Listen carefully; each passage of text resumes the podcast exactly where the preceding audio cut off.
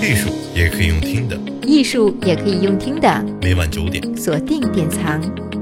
我们不生产八卦，我们只是艺术史的搬运工。八卦艺术圈第十二期：单亲家庭出来的孩子没有明天。那颜真卿是怎么名垂千古的？单亲不可怕，可怕的是不能正确对待家庭的变化。古今中外有很多伟人就是出自单亲家庭，比如孔子、孟子、鲁迅、奥巴马。今天我们就来聊一聊来自单亲家庭的唐代大书法家颜真卿。可能有很多人不知道，由唐国强老师出演的电视剧《颜真卿》拍完后被禁播了，被禁的理由也挺荒唐的，说是颜真卿名气太小。这真的不是在开玩笑吗？颜真卿在书法界就像一座大山，连刚刚学书法的小朋友都知道颜筋柳骨。而这个颜就是颜真卿，各路书法家为了提高比例，都会学习颜体。比如说，我们之前谈到的董其昌，他的《临颜真卿裴将军诗卷》现在就在上博展览中。直到今天，颜体依然影响着广大书家。总之，颜真卿是神一般的存在。抛开书法艺术成就不谈，他还是一位非常具有政治才华的唐代官员。而且极具人格魅力。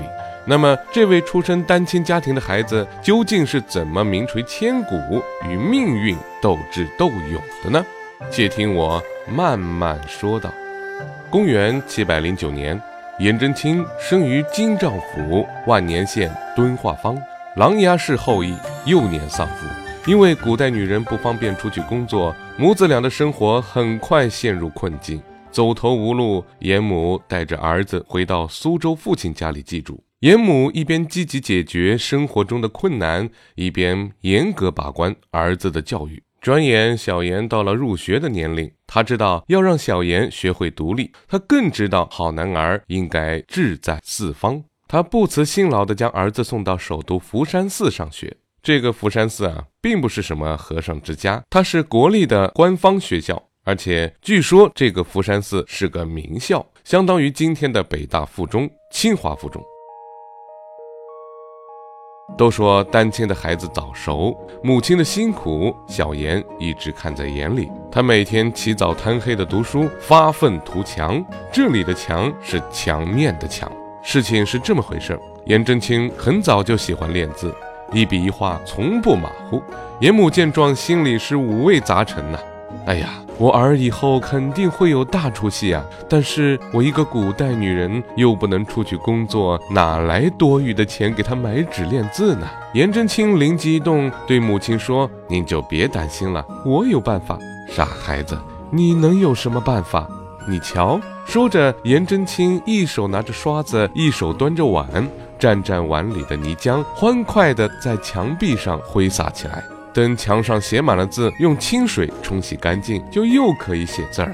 没钱买纸，我就自己创造条件。自怜自艾，在小颜这里是不存在的。到了十月国考之际，颜真卿报考了组织部、尚书省吏部，结果也是很顺利的，直接高中进士甲科，国家重点培养，前途一片光明。经过选拔，他得到了人生中第一份工作——教书郎，负责校刊典籍。不幸的是，刚工作两年，严夫人去世。颜真卿非常孝顺，他回到洛阳守孝三年。守孝之余，颜真卿开始琢磨自己的人生。三年后回去，还继续当教书郎吗？母亲临终前叮嘱我说：“我不应该止步于此，我要到更广阔的天地去闯闯。”于是乎，整理好思绪的颜真卿又开始猛 K 书，回到长安，立即报名参加国考，又高中。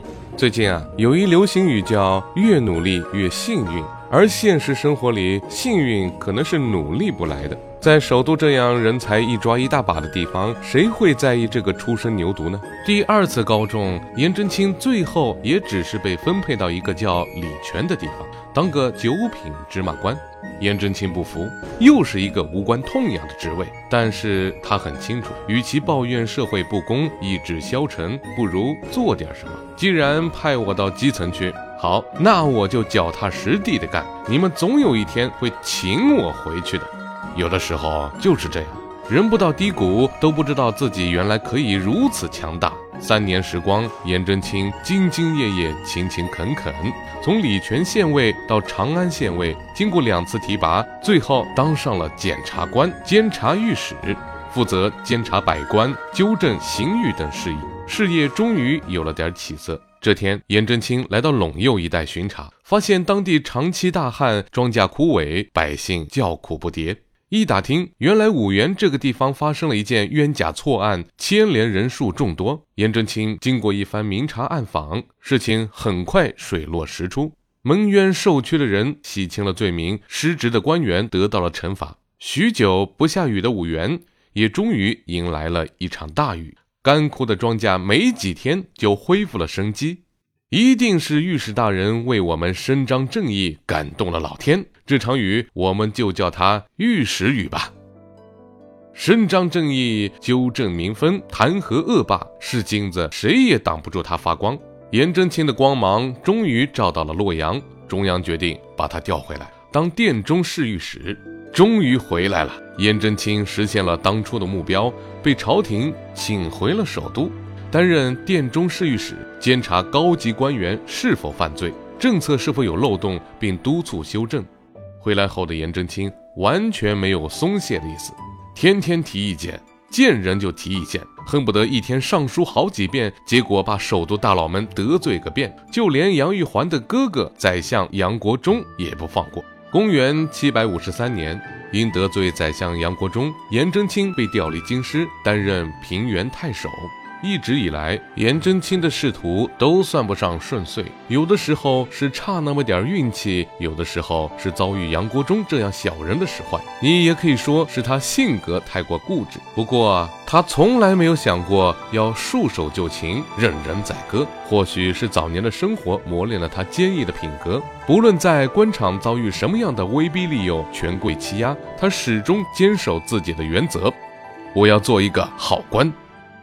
平原郡这个地方归安禄山管辖。安禄山大家都知道的，就是后来和史思明一起发动安史之乱的人。颜真卿一早就看出了安禄山的野心，暗中加高城墙，疏通护城河，储备粮草，表面上游山玩水、喝酒作乐，以此麻痹安禄山。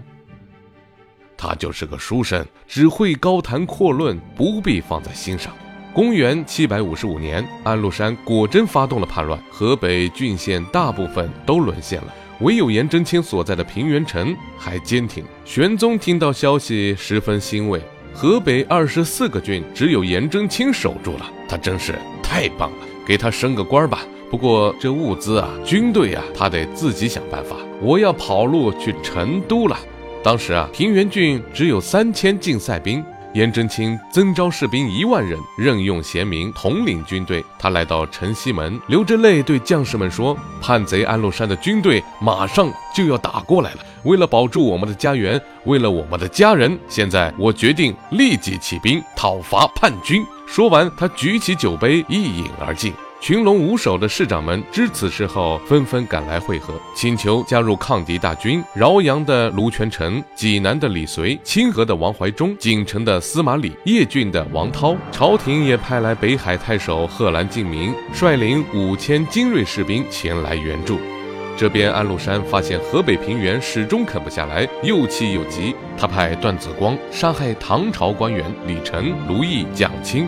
并将他们的人头送到河北示众，威逼颜真卿投降。颜真卿丝毫不担心自己的安危，他对将士们说：“我认得那三个人，这些头颅根本不是他们的，大家莫怕。”随即，颜真卿杀了段子光。这件事情很快流传开，十七个郡同一天自动归顺朝廷，推举颜真卿为盟主，拥兵二十万人。在他的带领下，安禄山的一部分兵力始终滞留在河北一带，削弱对方兵力，为后来的胜利做出了巨大贡献。和平时期，颜真卿是主持公道、不畏强权的检察官；战乱中，他鼓舞士气、智勇双全，是众人的精神领袖。他用行动证明自己不光是会提建议的书生，更是一个有所为、有所不为的忠义之士。刀剑是无情的。在这一次的内乱中，颜真卿的堂兄颜杲卿连同他的儿子颜季明被敌军报复杀害，颜家三十余口亦未逃脱厄运。那篇被誉为天下第二行书的祭侄文稿，就是在这样的情景下写出的。内乱结束后，因为表现突出，他被授予一级战斗英雄的荣誉称号，开始受到重用，一度走进大唐权力中心，担任人事部长、国策顾问等重要职位。都说再锐利的人，经过关海沉浮，也会被磨去棱角。可颜真卿不，老了依旧是个硬骨头。公元七百八十三年，卢杞设计迫使颜真卿前往许州安抚叛乱的李希烈。老颜只告诫儿子们要恭敬地敬奉祖宗，抚养孤儿，再无他话，视死如归。最后一死。听闻颜真卿遇害，三军将士纷纷痛哭。半年后，叛将李希烈被自己的手下杀害，叛乱平定，颜真卿的灵柩被护送回京。德宗皇帝废朝八日，举国悼念，谥号文忠。后世苏轼、欧阳修、张居正亦享有此号。都说父亲是男人在成长过程中最重要的精神支柱和道德标准。在古代男权高度集中的社会氛围下，跟随母亲长大的颜真卿可以说：“我单亲呐，我没钱呐，我遭遇社会不公呐。”按照某些偏见，他有着太多理由去过一个一塌糊涂的人生，可能不到三级就应该领盒饭下线。可是他没有。比起“丹青”二字，正直、坚毅、忠义、奋斗这些珍贵的品质，才是他的人生标签。如果一定要把人按照单亲和双亲分类，他可比大多数双亲的人伟大太多。那么，最后新的一年开始了，无论是单亲还是双亲，各位准备好与命运携手共舞了吗？艺术也可以用听的，艺术也可以用听的。每晚九点，锁定典藏。